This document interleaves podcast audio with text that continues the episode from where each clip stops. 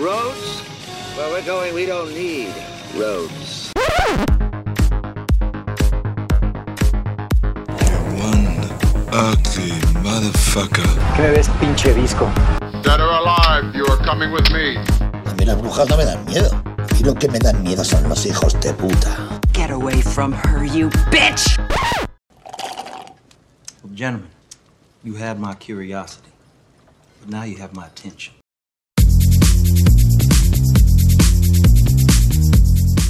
Hola, ¿qué tal amigos? Bienvenidos a Conexión Podcast. Yo soy Rafael Rosales Yo soy Iván Belmont. Y yo, José Luis Ayala. y esta semana nuestra CEO en Conexión no pudo acompañarnos porque está teniendo algunos eh, asuntos personales, pero bueno, estamos aquí nosotros para hablar de eh, dos películas bastante interesantes que ya estaremos comentando. Pero eh, primero, ¿qué fue lo que pasó esta semana en el mundo del cine que nos tiene a todos tan interesados?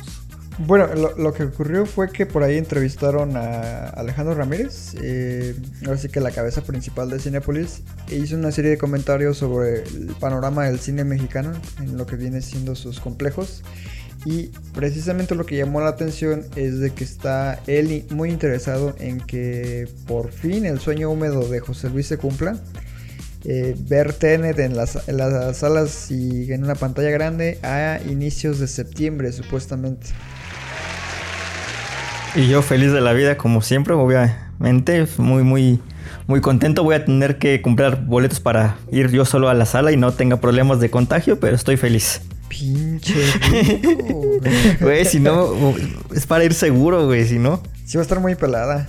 De hecho, a partir de ahora yo propongo que ya se llame Tenet Podcast. Sí, güey, porque. El otro día alguien me decía así de, güey, no mames, cada semana solo hablan de esa shit. Ya hasta quiero verla y yo, ah, no mames, Tenet debería darnos varo.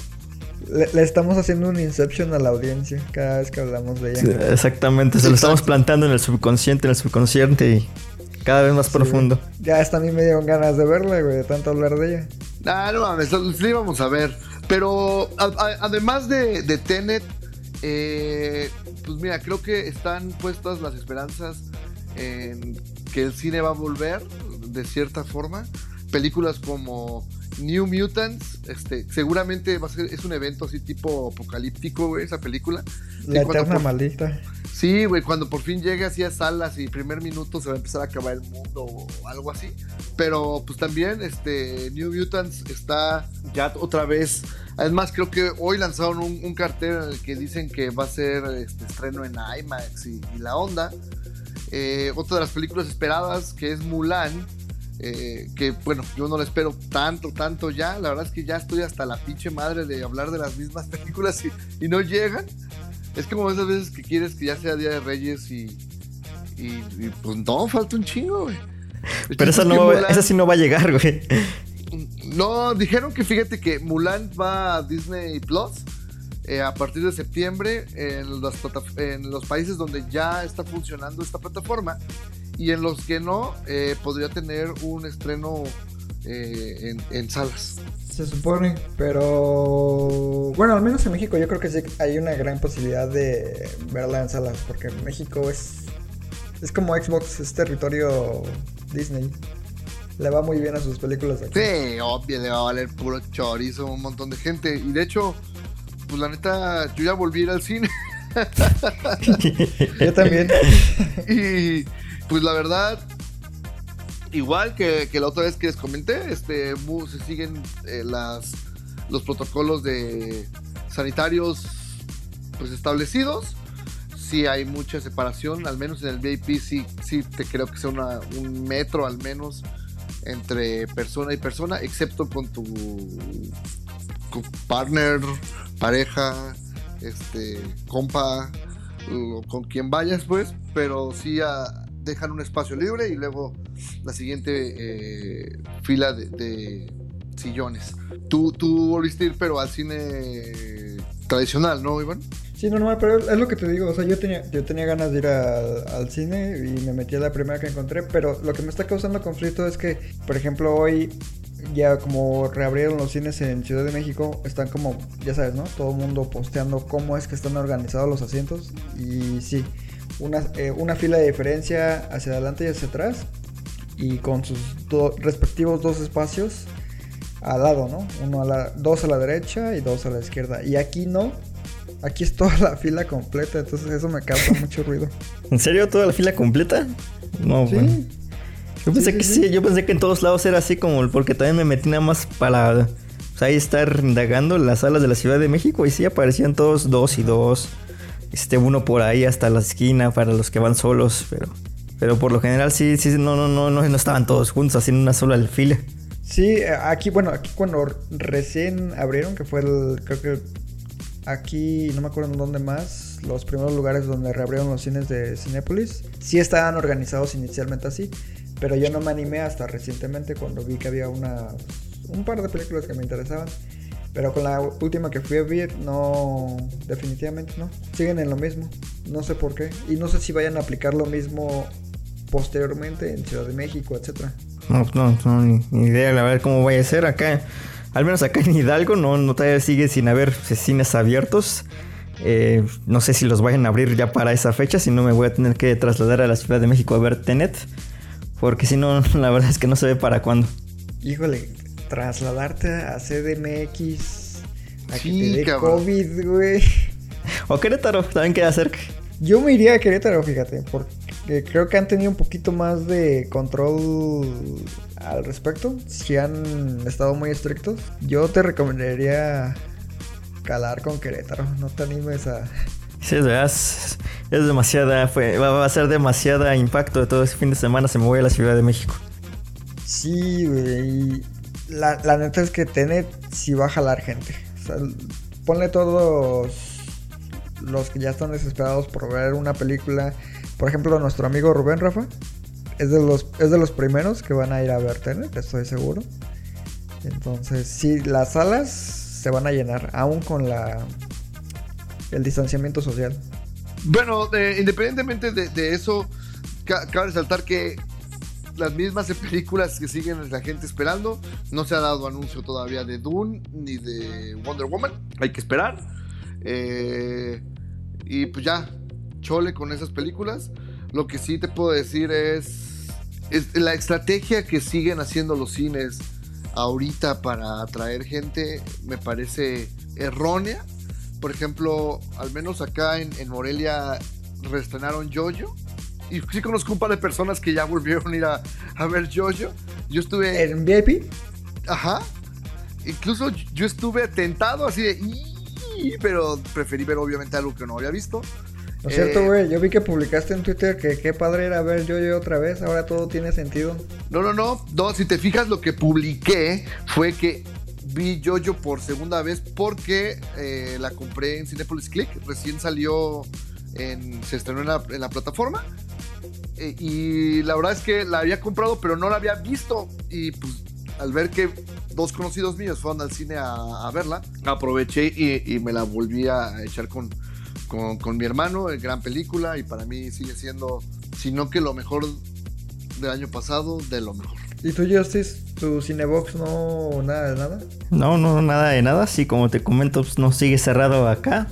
Mm, ni idea para, para cuándo. Yo espero que sí vayan a abrir ya próximamente. Pero pues, pues a ver, ¿no? Eh, de momento, bueno, estoy viendo que hay, antes de Tenet va a haber un par de estrenos ahí. Pues a lo mejor con el que van a querer como experimentar. Van a poner Scooby-Doo el 20 de agosto.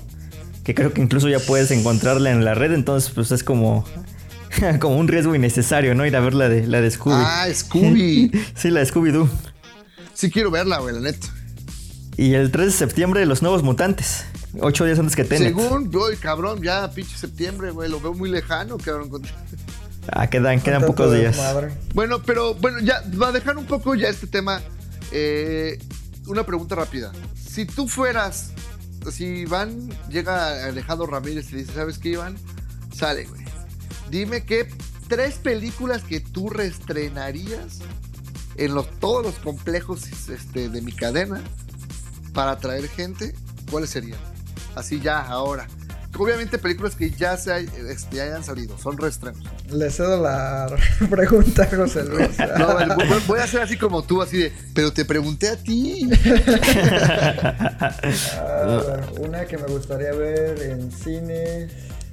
Corazón Valiente. ¿Pero para atraer al público o es para no es porque tú No, las quieres espérate, ver? déjalo que él solito se encharque, güey.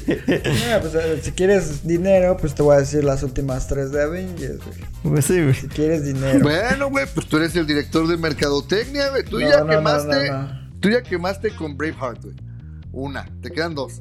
Inception para José Luis. Gracias, gracias. Se agradece. Y la otra. Yo creo que Blade Runner 2049. Como siempre, muy exquisito y. eh, Vas, vas a hacer fracasar Cinépolis. A mí vale verga, tú me dijiste, ¿cuáles son las tres que quieres ver en el cine? Pues yo esas tres, güey. No, sí, pero también, también dije. Para atraer el público. A ver, Justice, te, te estoy preguntando a ti. Este. No, pues yo también, yo creo que iría por, por algo comercial. Uf, En lugar de Avengers, pues yo me iría por The Dark Knight, a lo mejor, la de Nolan. Ah, ya este ya Este- empezó se empieza a jugar. Le- Ah, algo, yo dije Inception, güey. algo para los niños, no sé, a lo mejor podría ser el, Rey- el Rey León, no sé, o.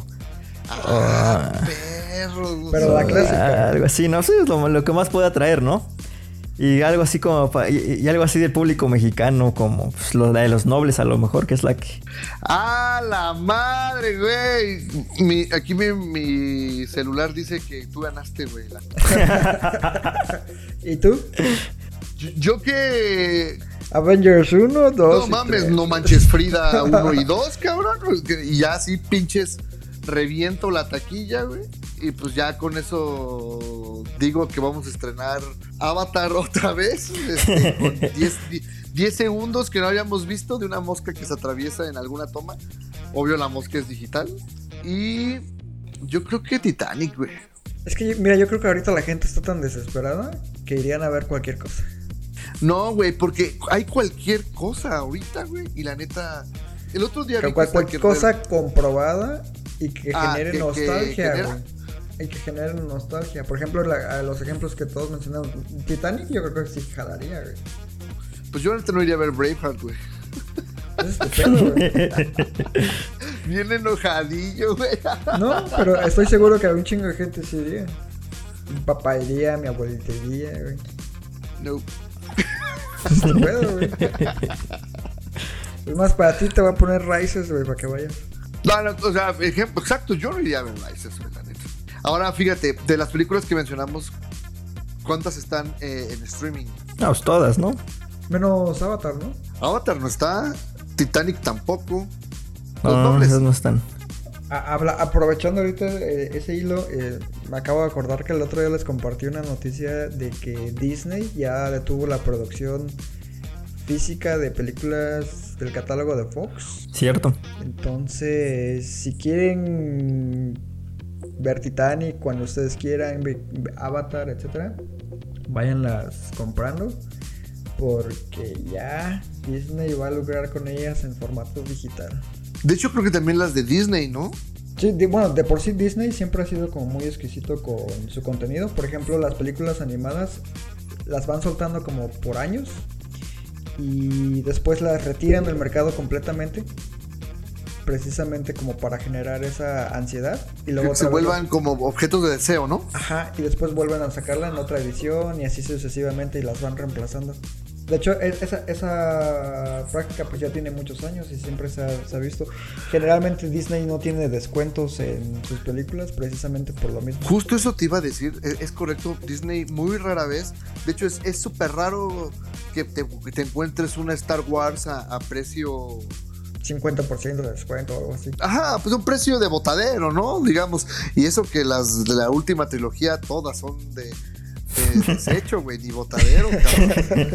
Pero, Esos de, esos de 3 por 10 pesos que te las venden en una cajita cabrón, de cartón. No mames, sí. Pero, fíjate que precisamente los DVDs de todas las películas de Disney están baratos ahorita, güey. No sé si en todas las cadenas comerciales, pero en la que yo voy a, a comprar, que me voy a ver si bien mamón, como podcast profesional, güey, así de, no voy a decir la marca, solo voy a decir que es este pre- precios precios más baratos siempre. este las, las tienen en menos de 100 pesos, güey, cada una en DVD. Igual es como para liquidar esa. Como que es el lote, ¿no? Ajá. Que son esas ediciones que venían en un paquete que decía 50 películas de Disney como por 2000 varos, ¿no?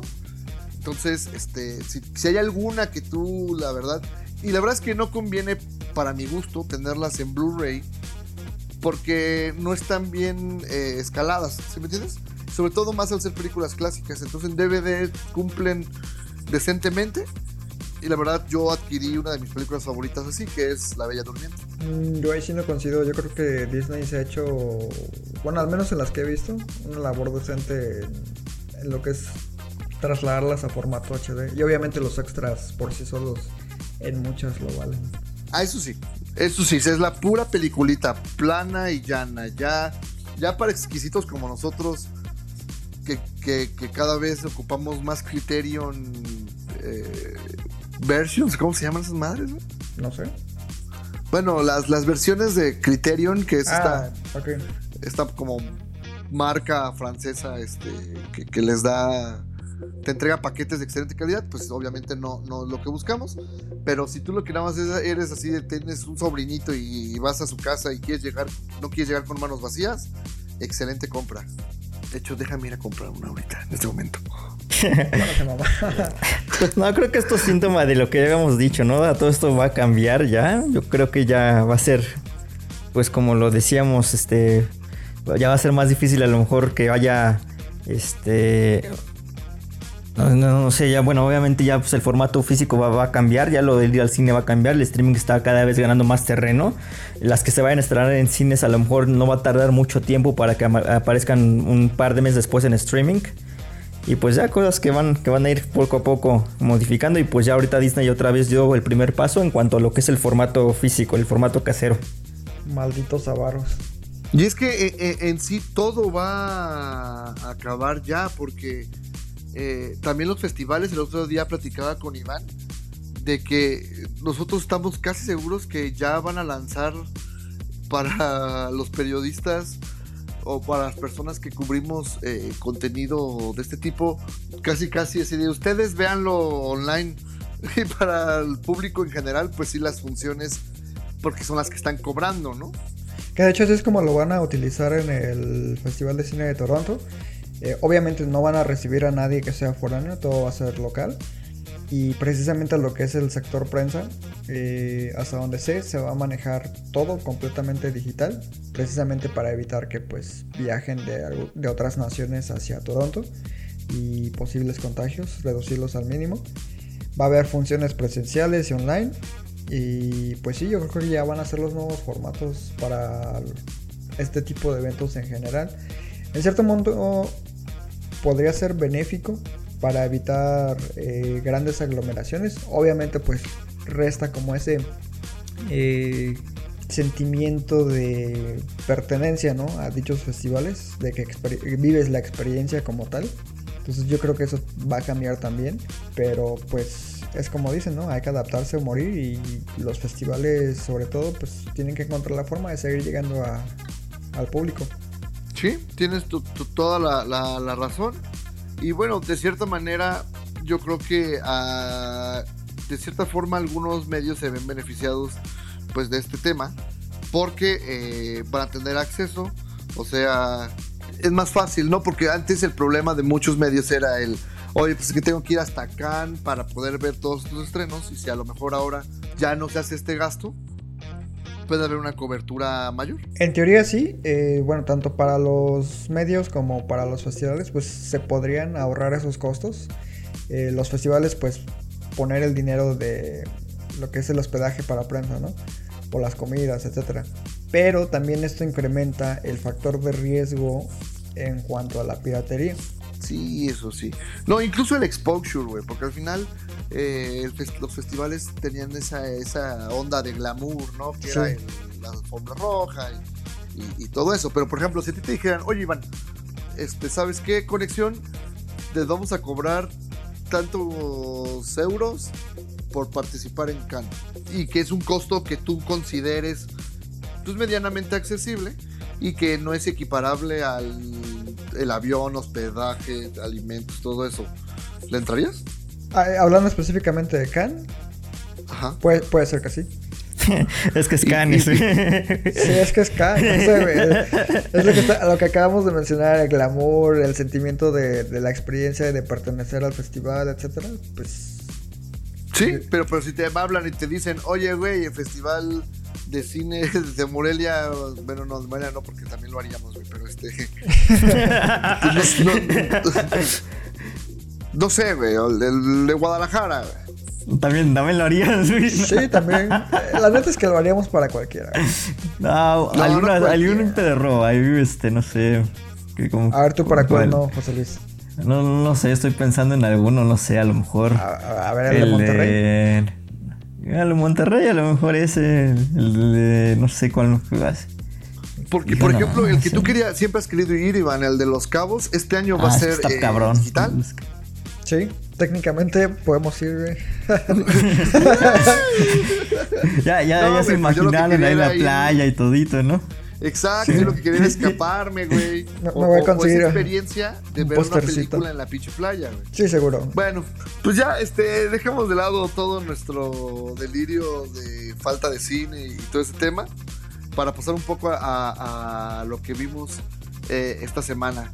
Y vamos a empezar con una película que es exclusiva de Apple TV Plus. Sí, com- compraron los derechos de distribución. Es correcto. Y que es protagonizada por nadie más y nadie menos que el Meryl Streep del cine gringo. El Jiménez Cacho del cine mexicano. Bueno, no sé si el Jiménez Cacho, güey, pero es Tom Hanks. También Alcázar, ¿no? Sí, yo creo que Damián Alcázar entraría más en ese. Ándale, órale, el Damián Alcázar del cine mexicano. Y es Tom Hanks con su nueva película Greyhound. ¿Que, ¿De qué trata, Iván? No, esta yo creo que nos la cuente José Luis. eh. ¿Yo? Sí. ¿De qué trata? No, ver, no, me, cuéntanos. no me entero ni de qué trata. No, es Ah, ah, básicamente. Ajá. No, es básicamente pues una película ahí ba- basada en hechos reales que habla acerca de ahí un este un convoy ahí de de, de barcos de, de guerra durante la, la Segunda Guerra Mundial que cuenta pues, más que nada la participación de los Estados Unidos eh, eh, la, la participación que tuvo ahí en, la- en esta en esta guerra. En esos eh, episodios a lo mejor que no nos han contado no nos han contado tanto en el cine o al menos en el cine moderno. Yo no me acuerdo mucho de, de películas que se desarrollen totalmente en el mar en el mar en este caso refiriéndome al cine bélico por concreto y pues tratan de este de este hombre no este el protagonista se llama aquí lo estoy viendo Ernest Krauss es el, personaje que interpreta Tom Hanks y que es el eh, pues el general no el líder de esta expedición que pues la misión que tiene es prácticamente llevar a, a este convoy a, a salvo hasta un lugar donde pues ya se ha protegido del de, de territorio enemigo no Ajá. eso es básicamente de, de lo que trata. Eh, yo la vi como una película, pues, como a la vieja escuela, prácticamente. Realmente no, no es una película que tenga eh, un gran, gran guion para nada. Es de hecho un guion muy, muy básico, un guion más de, de supervivencia. Y tampoco es que y sea. que y cabe resaltar que lo escribió el mismo Tom Hanks. Cierto, cierto, cierto. Lo, lo escribió efectivamente el Tom Hanks. Y pues tampoco es como que, que sea Dunkirk, ¿no? Que pues es- ahí juega alguna. no, no, es que no, no, o sea, Ya, me refiero porque Dunkirk. el show de no, eh, digo, tiene mucho de Dunkirk la, la película, en ese aspecto de que pues, es un algo sencillo, de la supervivencia. Pero no, digo, la película es hasta cierto punto entretenida, eh, cierto, hasta cierto punto eh, se, se deja ver, ahí está pues, Tom Hanks, pero realmente es una película muy, se siente muy, muy pequeña, no, no trasciende realmente eh, más allá, creo que ahí le falta eh, mucho suspenso a las partes este, pues, de más intriga dentro de lo que sería la trama. Y a lo mejor el hecho de que pues no se esté exhibiendo en, en cines como, como debería ser, pues igualmente resta un poco de, de impacto, ¿no? Sí, porque realmente pues pareciera una película hecha para, para salas, pero realmente aunque estuvieran abiertas, esta nunca iba a llegar, iba a estrenarse directamente en, en Apple TV. ¿Y tú sí le ves que podría haber sido un, un golpe comercial en, en cines? No, digo, como golpe, golpe, no. O sea, típicos películas a lo mejor que están, no sé, dos, tres semanas ahí en, en cartelera. Y poco más, ¿no? Ajá, que son con las que eh, se rellenan los huecos y que típicamente vas a ver con tu papá, ¿no? Por Sí, ejemplo, claro. me recordó a la calidad, no recuerdo el nombre de la película, pero es con Gerald Butler y este Gary Oldman sobre unos submarinos que tienen que Ándale. viajar a, a Rusia, no me acuerdo dónde. Y también se me hizo muy entretenida, pero igual la película es una bastardez. Eh, yo creo que aquí Tom Hanks se nota que pues, el proyecto era muy personal, ya lo mencionamos, fue escrita por él y creo que también ejerce como productor, de eso no estoy seguro, pero sí se nota que pues, él le, ap- le apasionaba este tema, pero lamentablemente su guion falla mucho, es muy débil y pues la dirección a mí tampoco me pareció como eh, grande. Muchos, he leído que muchos alaban como las secuencias de acción y como bien comentaba José Luis hace ratito, a mí no me parece destacable en ese sentido. Yo recuerdo una escena bélica que me haya emocionado entre máquinas de guerra y la primera que se me viene a la mente es la de Fury cuando se están enfrentando al tanque alemán que los va destruyendo poco a poco. No mames, esa es la escena bélica más perra. Bueno, el desembarque de Lombardía y esa para mí, papas, güey. Es que el suspenso que, por ejemplo, logran crear en Fury en esa escena en específico de que los alemanes van cazando uno a uno los tanques y nada más al, re- al final queda el tanque de Brad Pitt, se me hace muy emocionante. Como que aquí quisieron hacer algo similar en estructura, pero a mí no me convenció del todo. Y aparte esas llamadas que de repente reciben de la radio por parte de los alemanes también se sienten así como bien, bien de salidos de tono, no sé. Entonces, sí, sí tengo yo muchos problemas con, con este proyecto en particular. Y es que también si te fijas, eh, Tom Hanks, que tienes razón, produjo y escribió, eh, agarró a un director nobody para, para hacerla, que es Aaron Schneider. Que Él, hizo Get Low, ¿no? Recuerdo que hizo no Get sé, Sí, hizo Get Low y yo la recuerdo como una película medianamente decente. No sé si José Luis tuvo oportunidad de verla. No, no, no, esta no la vi. Sí, eh, es- está interesante. Por ahí ha, ha de andar, yo creo que en Cinepolis Click o a- alguna plataforma similar. Pero pues no pintaba mal en, a futuro. Pero aquí sí, yo creo que es de esos directores que el proyecto les vino pues muy Le quedó grande, grande, ¿no? Sí. Exacto. Y la verdad es que eh, la, la- la crítica ha sido muy tibia con la película. O sea, como que ay, es de Tom Hanks y Ajá. tienen miedo de, de soltarle el madrazo. Pero nunca, yo no he visto que digan, la neta está bien culera. O sea, todos, esa es la palabra, justo como ustedes dos dijeron. La palabra para describirla es entretenida. Ajá, por ah, para no decir este culera. Es que fíjate que Tom Hanks tiene ese efecto en la gente. eh, a todo mundo le cae bien y como que sientes feo hacerle el feo, ¿no? Como Mar Chaparro, güey. No, eso sí. Ay, ese hasta te quería partir la madre. Nada, digo, hubo un tiempo en el que Tom Hanks también eh, cuando estaba en una mala racha. Yo me acuerdo cuando bueno, al código da Vinci no le fue nada bien en la crítica. Digo, ahí sí, sí me acuerdo que lo, que lo despedazaron Sí, eso sí varias es veces. No, pero el código da Vinci, yo creo que el problema realmente. Era Ron Howard, ¿no? No, güey, porque pues ha dirigido las tres. Pero la verdad, Ángeles ¿Sí? y Demonios a mí me parece muy buena, güey. Es la mejorcita de las tres. Yo creo que después de ahí sigue Código Da Vinci y la última sí es- está bien gacha, güey. Sus problemas, ¿sabes qué? Han sido sus villanos naquísimos. Pues es que ese es el problema del material base, güey. Sí, de Dan Brown, ¿no? Sí, que lo venden como, no sé, William Shakespeare o alguna madre así, pues nada mames, güey. No mames, William Shakespeare. Te la jalaste. Sí, güey. es Pero que- pues sí, o sea, te entiendo. Nos lo quieren vender como si fuera el pinche gran escritor, este. Pues de novelas de misterio histórico misteriosas. Hasta Stephen King lo arrastra, güey. Y eso que Stephen King es de la media para abajo. Sí, seguro. Pero bueno, pues sí, este. Si tienen su cuenta de, aparte ese es el tema, ¿no? Que no todo mundo tiene Apple TV Plus, entonces es difícil acceder a ella.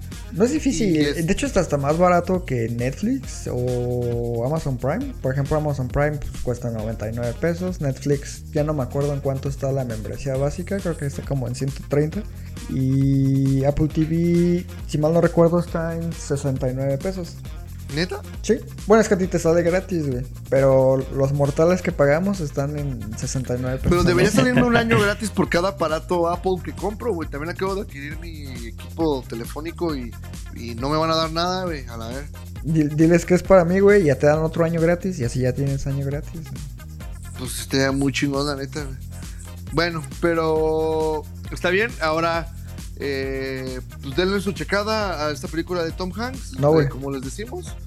Pues entretenida. O sea, pues sí, fue un buen dominguito así en la tarde, lluvioso. Eh, es dominguera, es dominguera.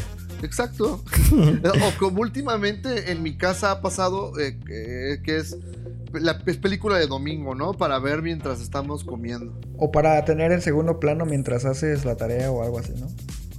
Ah, no mames. pues sí, sí, sí. Y bueno, ahora vamos a pasar a, a una película un poquito más. Sería. Pues también es muy underground, ¿no? Realmente. Sí, pero es un tema mucho más eh, serio. Es un película, exacto, es un tema mucho más serio. eh, y pues nos, nos estamos refiriendo a una película que toca eh, mucho sobre el, el tema del transgénero y cómo este impactó o ha estado impactando y creciendo conforme han pasado los años en los medios audiovisuales. Esta serie, eh, bueno, digo no, esta película documental que aparece, que podemos encontrar en Netflix, se llama Disclosure. De hecho, el que nos la recomendó inicialmente fue José Luis. Yo recuerdo que él era el que nos pedía verla. Disclosure, sí, pero nosotros no la teníamos en el radar hasta que él nos la mencionó. No sé si quieras mencionar algo más al respecto, José Luis. No, no, efectivamente, digo, yo la, este, ahí la tenía en el radar, se me hizo eh, algo interesante ahí lo que estaban intentando este, mostrar en este documental que es de que es de Netflix, que es precisamente esta evolución, ¿no? De lo que sería la comunidad transgénero en lo que sería el mundo de, del cine. Eh, creo que bueno el documental no es nada cine- cinematográfico es realmente un documental que eh, se va que se vale de, lo, de lo normal que son en este caso en lo general entrevistas ahí este con cada quien con sus testimonios unos mejores o más interesantes a mi parecer que otros. Y por ahí creo que hay también algunas eh, este, imágenes eh, eh, escenas de archivo y poco más no bueno, ahí Yo, yo- eh, yo sé de antemano que tú tienes un problema con la película. no, eh, sí tengo un problema, pero es que no, no, tampoco quiero que, que se malentienda. A ver, es que siento que en algunos momentos de la película eh, como que se mandan a otros eh, a otro tipo de comentarios que no tendrían pues, a lo mejor no tendrían que estarse eh, reiterando tanto a lo mejor como tomándolo mucho a pecho ellos lo- en este caso de la comunidad. Me encanta por ejemplo este cómo algunos este, actores hablan de, sus experiencias de cómo este, han logrado trascender a llegar al punto de, de, entrar a este mundo del cine cuando antes pues no, no tenían la oportunidad creo que cuando abordan este tipo de, de lugares es cuando la película o el documental me, me gusta más ya no me. Luego hay unos comentarios por ahí que dicen que, por ejemplo, me acuerdo de uno que decía. creo no me acuerdo ni cómo se llama esta persona. Este. Que en, el- que en la universidad, o él había visto que en la universidad, este, alguien estaba viendo el nacimiento de una nación, vieron lo de los negros y dijo, y, y refiriéndose a W. Eh, W. Eh, Griffith, W. Griffiths, efectivamente. Este, menciona, este, no, si hubiera visto el nacimiento de una nación pues, por primera vez en una clase de cine, seguramente en ese momento dejó de estudiar cine.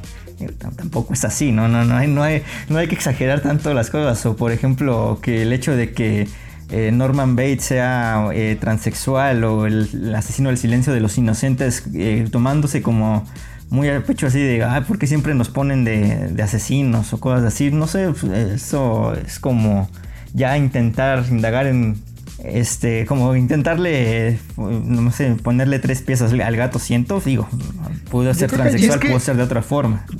Es que, ¿sabes qué? Justamente creo que ese era lo que yo esperaba de- del documental.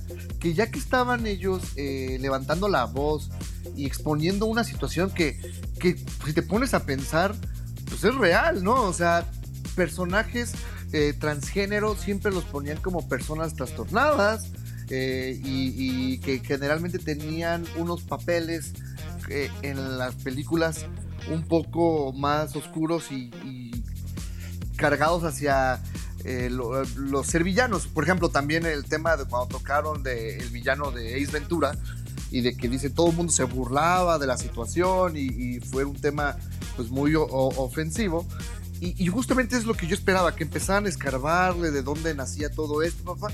Y no, no, no, de repente ya cambiaban a otro tema, así de, no, pues sí está bien feo, ¿eh? Pero pues LeBron Cox ha, triunfado. Y ya cambiaban totalmente el mood en el que estaban entrando. Y eso es a mí lo que me pareció que hace que el documental se caiga.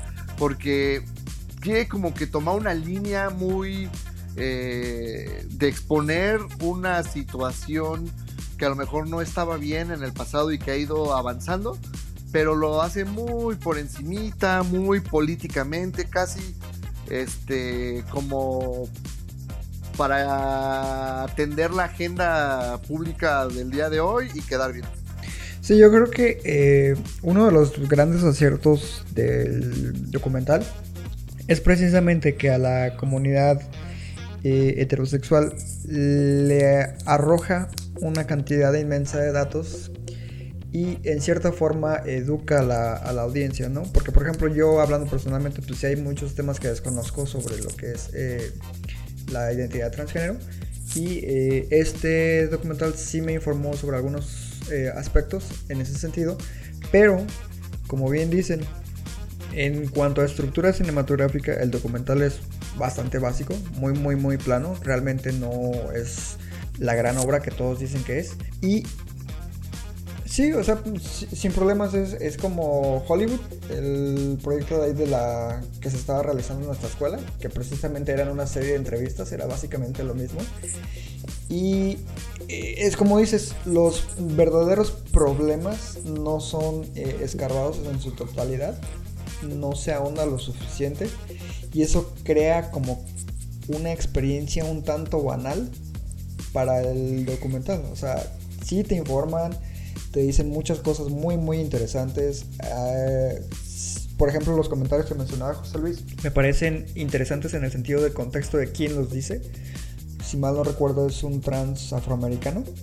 Y Sí, sí. po- podría entender por qué se siente así, porque en aquel entonces no se respetaba tanto a la, a la figura negra en lo que es Estados Unidos, ¿no? Pero sí, se deja todo muy por encima y al final no llegas a ningún lado, así como, pues ya nos están respetando y ojalá siga así. Y básicamente ahí queda el documental, ¿no? Exacto, o sea, y en vez de enaltecer, por ejemplo, sí lo hacen un poco con, con esta actriz de, Orange is the New Black, pero yo creo que se enfocan solamente a los como que en casa, así en Estados Unidos, y dejan a Daniela Vega a un lado, apenas, apenas una pincelada, y solamente pues, por el hecho de que pues su película estuvo nominada y ganó a Mejor Película Extranjera, ¿no? Sí, y aparte se enfocan totalmente, como mencionaba José Luis en un inicio, a lo que es el aspecto de los medios audiovisuales. O sea, más allá de la influencia que ha tenido eh, personajes eh, transgénero en alguna otra instancia que no sea el cine o la televisión, pues no realmente no se aborda nada y, es un mundo que desconocemos por completo. Y creo que los críticos más duros de este trabajo, al menos de lo que he estado investigando, es precisamente la, la comunidad transgénero. No están del todo satisfechos con algunos aspectos de, este documental. Hay algunos que sí les parecen importantes, como que te menciono, que en cierta forma informa el documental sobre muchas cosas desconocidas para la comunidad heter- heterosexual. Pero pues se queda muy muy muy lejos de ser un verdadero trabajo de análisis sobre esta identidad de género, ¿no? Sa- ¿Sabes qué documental es más cinematográfico? También toca ahí el tema de la transexualidad y habla también sobre pues el mundo del cine para, en este caso, un par, par de actores, actrices. A ver, dime. Genes- Genesis of Lady J. Quebranto de Robert Fiesco. Y es mucho mejor. Fíjate que esta no la he visto. ¿Tú sí la has visto? Es muy buena, a mí me gustó mucho. Sí, sí me acordé ahorita de Lady G, la que dijo este Rafa. Sí, también eh, precisamente habla mucho de eso, habla de, de ese cambio, eh, de justamente también trata mucho el tema de las artes y es mucho más personal porque va siguiendo una sola persona que te va explicando ese mundo. Eh, yo creo que sí hay materiales allá afuera mucho mejores que este documental, que lamentablemente no tienen la exposición de estar en, En Netflix. eh, en el festival, eh, digo, en, en- en Netflix, digamos, o en alguna plataforma de, de streaming. Y te digo, yo la verdad es que se me hace que Netflix tomó la oportunidad así de, ah, pues tengo un, un documental de esta temática ahorita que está como en boga, hola, ahí les va. Sí. Sí, sí, un tanto así.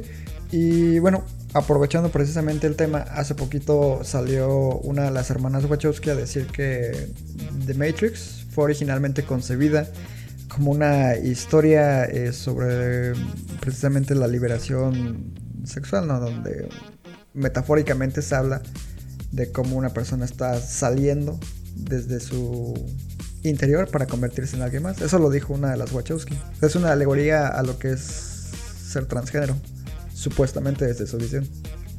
¿Qué pinche película vieron, güey? No mames.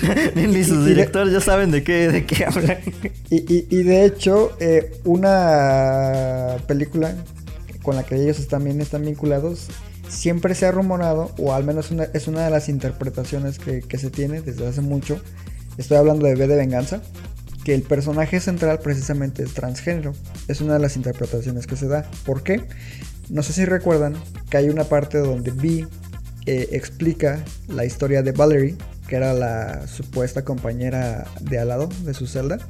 Ah, sí. Entonces, bajo esta interpretación, se supone que Valerie en realidad es bi, después de todos los experimentos y tratamientos hormonales que le hicieron.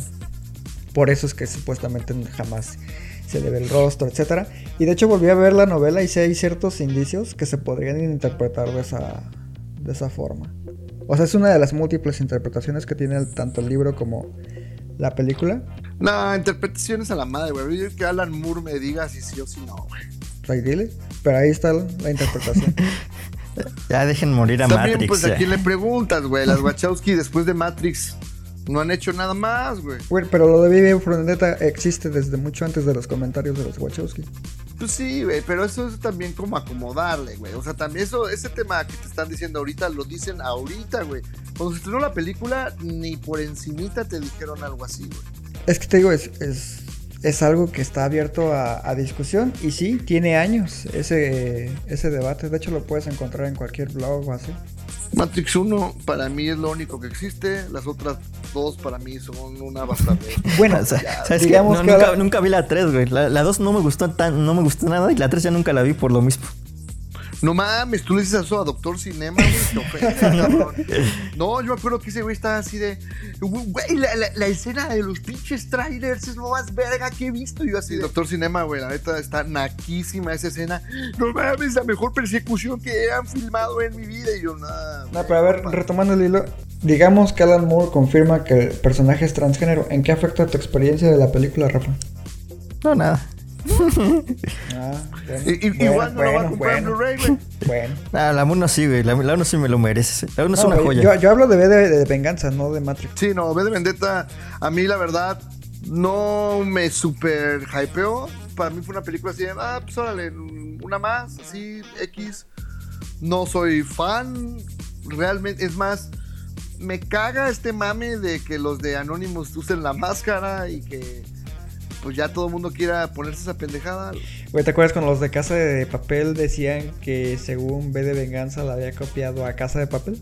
No mames. Sí, güey. A mí sí me gusta. Damn.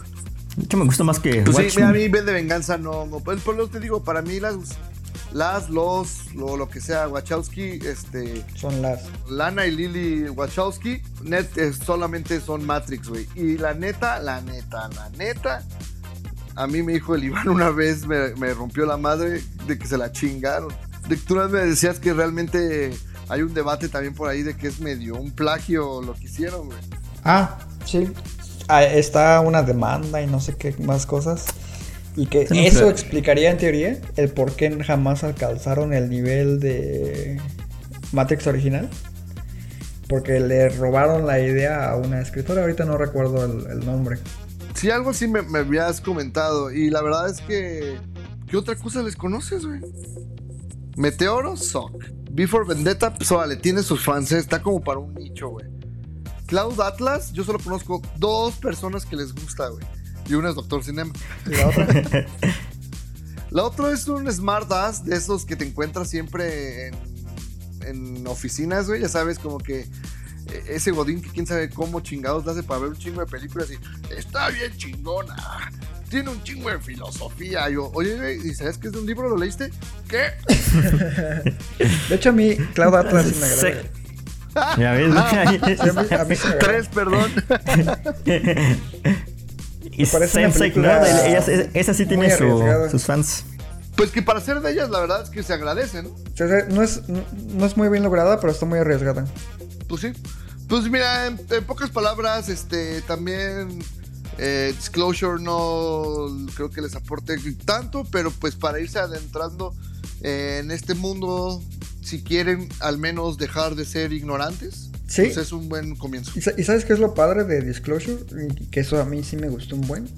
La decena de cantidad de ejemplos, precisamente de películas, series, etcétera, que tú puedes ir como armando tu listado para ver precisamente sobre el tema. Eso sí me parece como muy interesante en lo que aportan. eso sí, sí, es correcto. Mencionan un montón de películas, de, o- a muchas las conocemos, otras la verdad yo no las conocía, entonces estoy más que interesado en, en seguir ahondando en, en lo que es el cine que involucre personajes transgéneros. Y básicamente te, te remontan hasta creo que 1901 a los primeros ejemplos. Sí, en cine mudo, sí, con los primeros cortos. sí.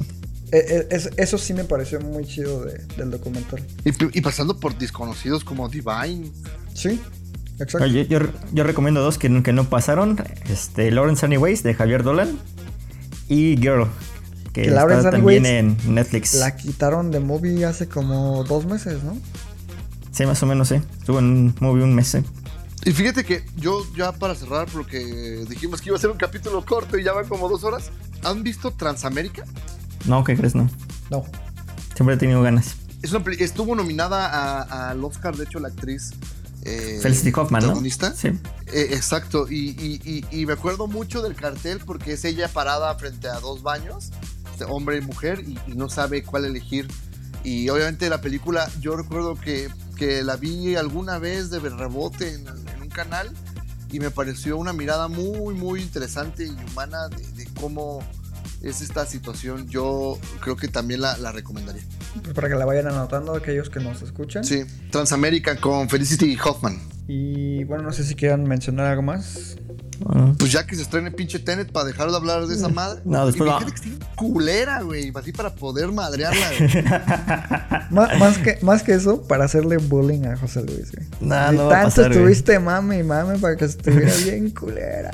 Pues sí, güey. Yo ya más estoy esperando el Snyder Cut para partirle su madre, güey. Porque Ah, estoy seguro sí. que va a estar igual de culera. güey. Sí, yo creo que sí. Va- Vamos a ver pues, primero los pronto- nuevos mutantes ah, para, para destrozar la uso también antes. eh, ¿Qué dijiste, güey? Se acaba el mundo antes, güey. Antes de que estrenen los nuevos mutantes. No, no mames. New Mutants va a estar bien chingona, güey. Tú sabes que no. Pues habrá que ver, güey. Lo que sí es que, bueno, para la semana que entra, según yo, vamos a ver ah, Umbrella Academy. ¿Sí? ¿Verdad, José Luis? ¿Tú ya la viste, Justice? ¿Ya empezaste? Creo que se me fue la luz, güey. Espérame. No, no los oigo bien. Yo ya la, yo ya la vi y este no quiero comentar más. La- nos platicamos la semana que entra. Y aparte de Umbrella, ¿qué más vamos a, a comentar la semana que entra? Eh, Rick y Morty, la nueva temporada que se acaba de estrenar. Eh, de hecho, José Luis ya la vio. Y ya nada más faltamos nosotros. Entonces, en lo que nosotros vemos Ricky Morty, él va a tener que ver Umbrella Academy. Uh, juega. Y, y nada, de que no sirve el micrófono, que se me fue la luz. Ah, la madre, ah, güey, del una hora y micrófono media fue verdad, güey. No. Está bien. Bueno, pues entonces esto sería todo por, por este capítulo. Eh, les recomiendo que escuchen todos los podcasts que tenemos desde hace que dos meses. Han sido pura recomendación que pueden tener acceso a través de plataformas vía streaming. Entonces, para los que todavía guardan eh, eh, pues el resguardo en casa y están cuidándose de la pandemia, que la verdad son pura mala noticia en- allá afuera, mejor enciérrese a ver películas. Eh, ¿Algún otro comentario, Iván? No, si es que llegan a ir a, a un cine ahorita que en varios lados reabrieron, vayan con su cubrebocas, no compren alimentos, no se quiten el cubrebocas en, la sala, traten de cuidarse lo más posible, vayan en horarios en los que no suele ir mucha gente.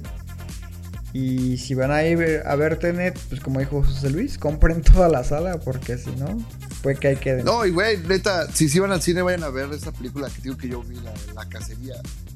Luego, si quieren, hablamos de ella, pero. What the fuck con esa película. Bueno, pues entonces eso sería todo por, por este capítulo. Yo soy Rafael Rosales. Yo soy Van Belmont, Y yo, José Luis Ayala. Y recuerden que. amamos el cine. Y a Nolan. Ah, no, a las series. Ah. Hasta la próxima.